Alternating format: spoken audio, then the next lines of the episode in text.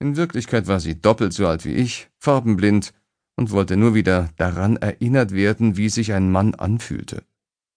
Frustriert schlüpfte ich aus dem Bett und rückte auf dem Weg durch den Flur die E und H Bilderrahmen an der Wand gerade, ohne allzu genau hinzusehen. Ich würde mehr als das übliche Quantum Alkohol brauchen, um die Nacht durchzustehen, und fing an, sehr ungehalten darüber zu werden, dass ich seit einer gefühlten Ewigkeit keine Frau mehr gehabt hatte. Ich goss mir einen doppelten Bourbon ein und stürzte ihn auf einen Zug herunter. Bevor ich mir nachschenken konnte, vibrierte mein Handy. Eine E-Mail. Alyssa. Betreff Leistungsqualität.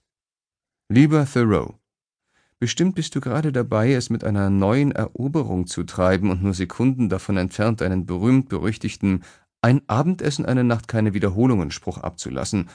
Aber mir ist gerade etwas eingefallen und ich musste dir einfach mailen.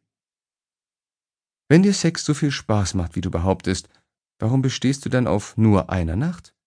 Wie wär's mit einer Freundschaft mit gewissen Vorzügen, um nicht so viele Durststrecken zu haben? Denn immerhin hast du mittlerweile seit 30 Tagen keinen Sex mehr gehabt, nicht wahr? Ich frage mich langsam, ob der wahre Grund für deine nur eine Nachtbedingung nicht darin besteht, dass du von vornherein weißt, dass deine Leistung nicht gut genug sein wird, um eine weitere Nacht zu gewährleisten. Einen suboptimalen Schwanz zu haben, ist nun wirklich kein Weltuntergang. Alyssa. Kopfschüttelnd tippte ich eine Antwort. Betreff, Reply, Leistungsqualität.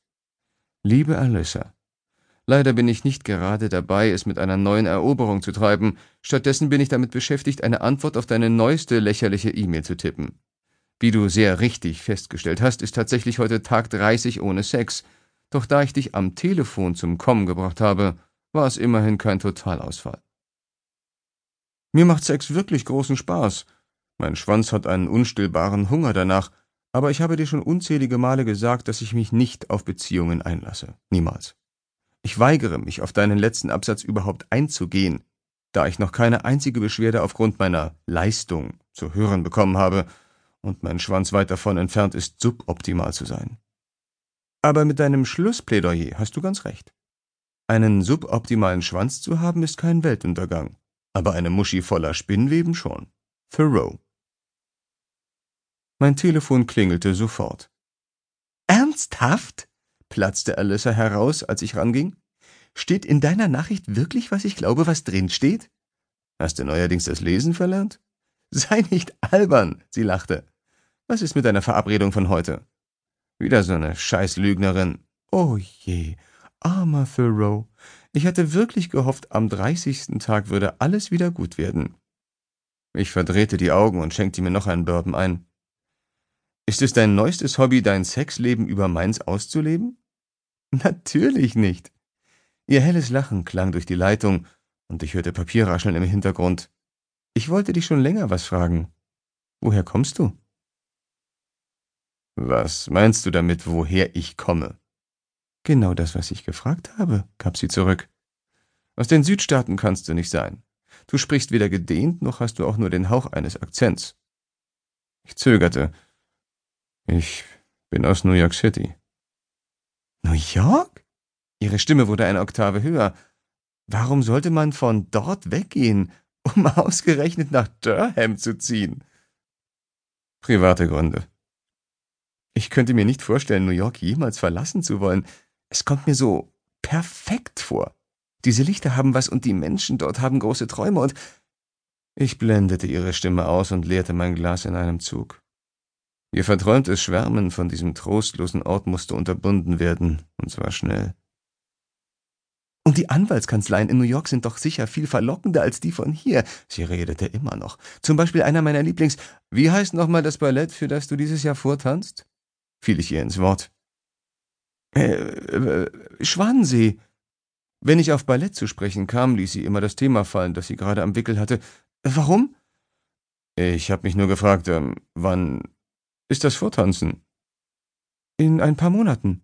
Ich gebe mir große Mühe, die Unterrichtseinheiten miteinander in Einklang.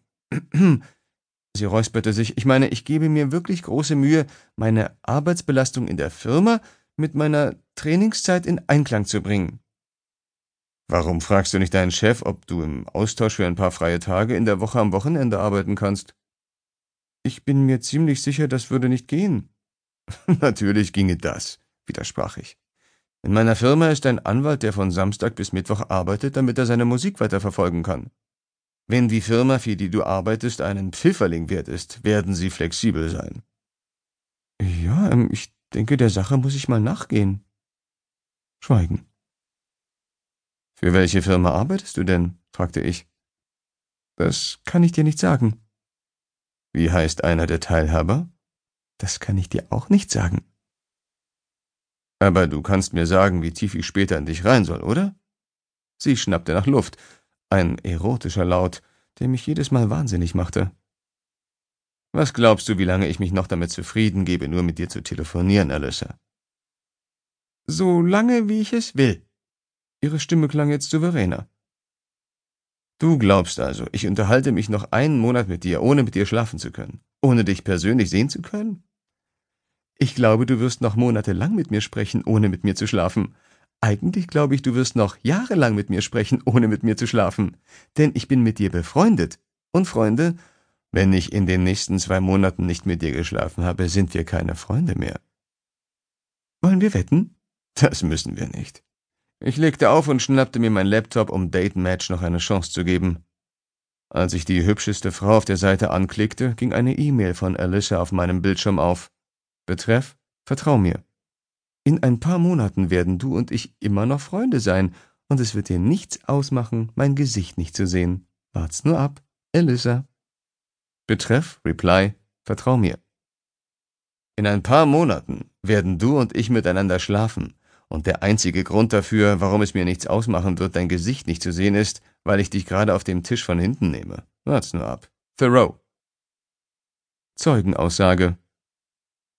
Mündliche Aussage eines Zeugen unter Eid als Erwiderung auf Fragen von Rechtsanwälten während einer Verhandlung oder einer Vorverhandlung. Andrew. Miss Everhart, Sie haben jetzt das Wort und können Mr. Hamilton befragen ließ sich Mr. Greenwood von der anderen Seite des Gerichtssaals vernehmen.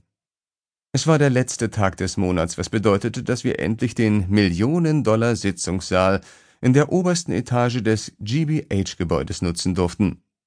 Eigentlich war dieser Raum überflüssig, aber die Firma hatte so viel Geld, dass sie nichts damit anzufangen wusste, und so wurde der Raum für die simulierten Gerichtsverhandlungen der Praktikanten genutzt.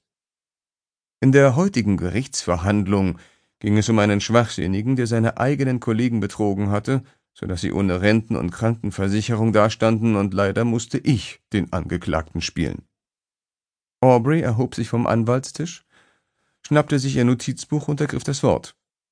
Seit ich sie vor zwei Wochen aus meiner Wohnung geworfen hatte, hatten sie und ich nicht mehr miteinander gesprochen, doch soweit ich es beurteilen konnte, schien sie unbeeindruckt.